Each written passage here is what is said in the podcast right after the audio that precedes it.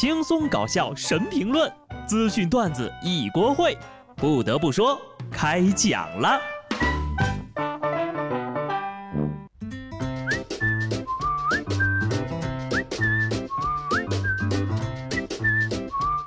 Hello，听众朋友们，大家好，这里是有趣的。不得不说，我是机智的小布。好了，接下来开始我们今天的有趣内容。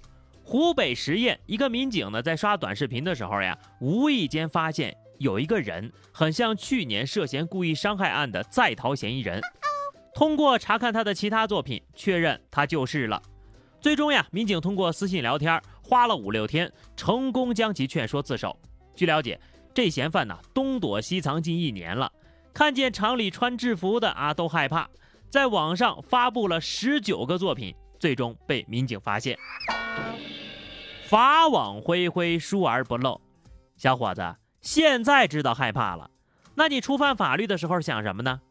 主要还是啊，发视频到短视频平台这个操作就很迷人。不得不说，这个逃犯好像有那个大病。都东躲西藏了，看见穿制服的都害怕，还要自拍视频上传到短视频平台，是你们厂里的网太好了吗？不过呀，警察叔叔刷个短视频就把案子给破了的案例呢，也不是头一回了。年初的时候呀，就有一个类似的案例，那个逃犯更嚣张。民警逮着他的时候呀，正在直播间里吆五喝六的，还站在道德的制高点，打着正义的名义嘲讽有些网红。落网了才发现，原来小丑竟是他自己。好家伙，这哥们儿呀，才真的是丝毫没有身为逃犯的觉悟，公然把执法人员当成了傻子，在短视频混的那是风生水起呀！我看那粉丝都十多万了，还真是胆高仁义大呀！不得不说，就这种为了热度博眼球的行为啊，真的是不建议模仿。这也能够看出呢，现在的短视频平台确实存在一些乱象，有些内容真的是太过火了，甚至还有那种啊教你怎么调红绿灯的教程。有一个人呢就对这方面呢非常感兴趣，还大胆的尝试一下，接着就被警察叔叔给带走了。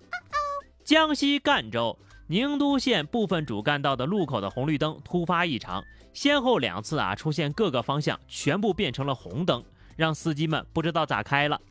民警调取附近的监控，才发现一个骑着摩托车的男的出现在红绿灯的控制箱旁边。民警就立即采取了行动。这男的呢就表示：“红绿灯是我调的呀，就调了三天。我觉得吧，都是红灯更安全。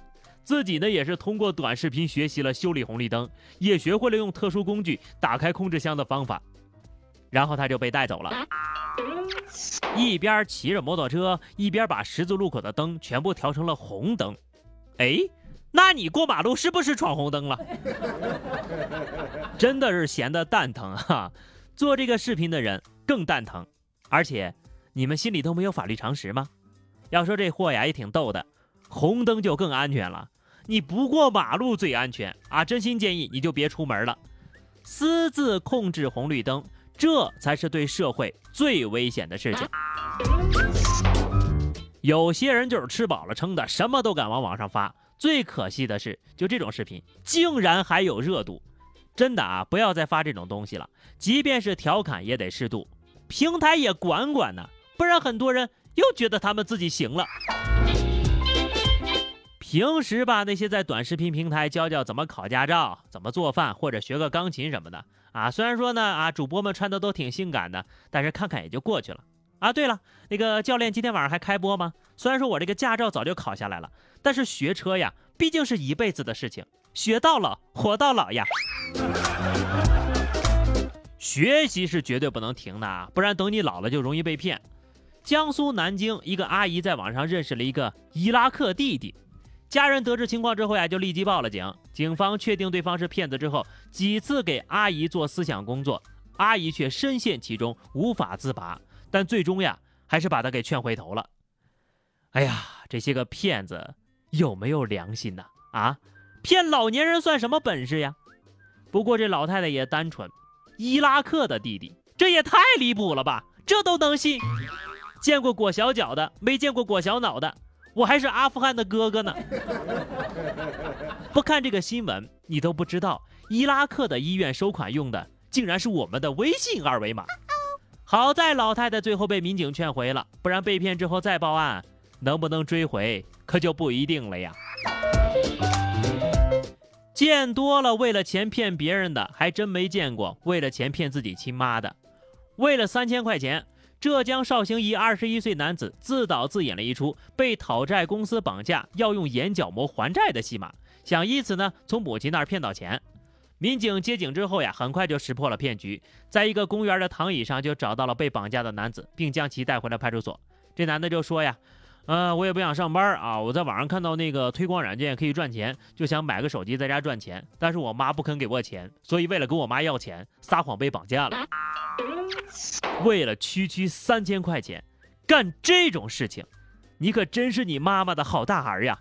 这操作真就爆笑如雷，笑出强大。”你是觉得骗自己的亲妈就可以不用承担法律责任吗？啊，都二十一岁了，智商还不如十一岁的，把对自己亲人耍心眼的功夫用在找工作上，好好干，不比现在这种结局强啊！有的人就是这样，脑子一热不顾后果。有一位名叫“伤疤好了忘了痛”的网友呢，在社交媒体发布的视频火了，是这男的呀，把头伸进一个树杈里。